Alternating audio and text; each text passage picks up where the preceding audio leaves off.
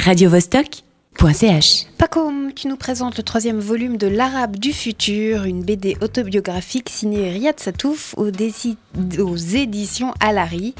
Tu nous rappelles qui est l'Arabe du futur? C'est le père de Satouf, preuve d'uni, un arabe laïque, moderne et éduqué à l'occidental. Dans ses rêves de grandeur, lui et les autres arabes du futur devraient sortir le monde arabe d'un certain archaïsme et lui rendre sa grandeur. Un type, un rien mégalo donc, qui emmène sa famille avec lui là où il trouve de l'emploi. Et ça se passe où?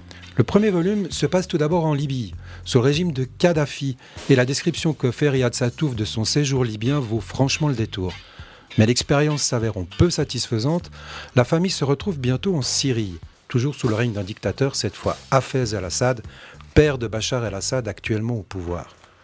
Il s'installe dans un petit village où, la famille du, où vit la famille du père. Pardon. À part euh, quelques séjours en France, on reste donc en Syrie jusqu'à la fin de ce troisième et nouveau volume. Mais attention, le livre s'achève sur la promesse d'un nouveau départ. Je ne vous en dirai pas plus, mais ça promet pour le quatrième tome. Cette Syrie-là, c'est la Syrie d'avant la guerre Oui, on est en 85 et le pays est en paix. Mais pourtant, Riyad a beau nous dépeindre très simplement les expériences qu'il traverse, elles sont dans l'ensemble assez dures, je trouve. Par exemple, son entrée à l'école. Les enseignants des deux sexes brutalisent les élèves quotidiennement. Il subit aussi des brimades par les autres enfants, au sein de sa famille comme à l'extérieur, parce qu'il est à moitié étranger. Et en plus, il est considéré comme juif parce qu'il est blond. Les relations sont difficiles entre son père laïque et la famille croyante, et puis sa mère s'ennuie là-bas. Bref, un sacré quotidien à cheval entre deux cultures. Mais au fond, c'est un récit assez sombre. Non, pas seulement. L'histoire est racontée par un enfant, donc il y a aussi de la douceur et de l'humour.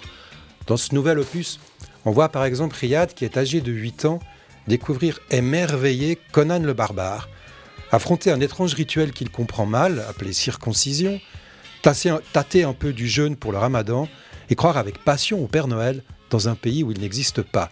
Mais il passe tout de même déposer des cadeaux.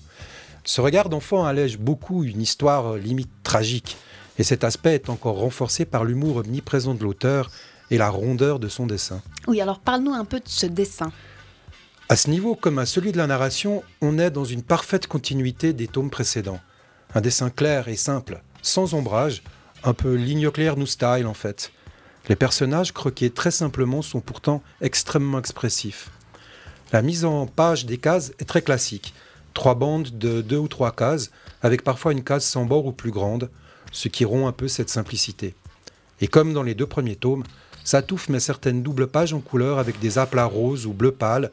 Parfois, certaines cases sont colorées en rouge pour marquer plus d'intensité. Pas très facile à vous décrire, mais très beau à mon sens. Donc ce troisième tome, dans la lignée des précédents, te paraît une nouvelle réussite Oh oui. Ce qui est très fort, c'est qu'à travers son parcours personnel, Riyad Satouf réussit à rendre l'ambiance plutôt plombée de la Syrie des années 80.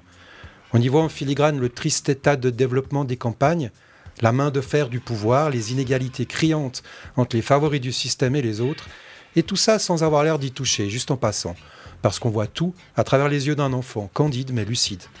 L'enfant Riyad n'exprime que ses sentiments et pas les jugements de l'adulte que ça tout fait devenu. Un plaisir de lecture donc, à ne pas manquer. Voilà, assalamu alaikum. radiovostok.ch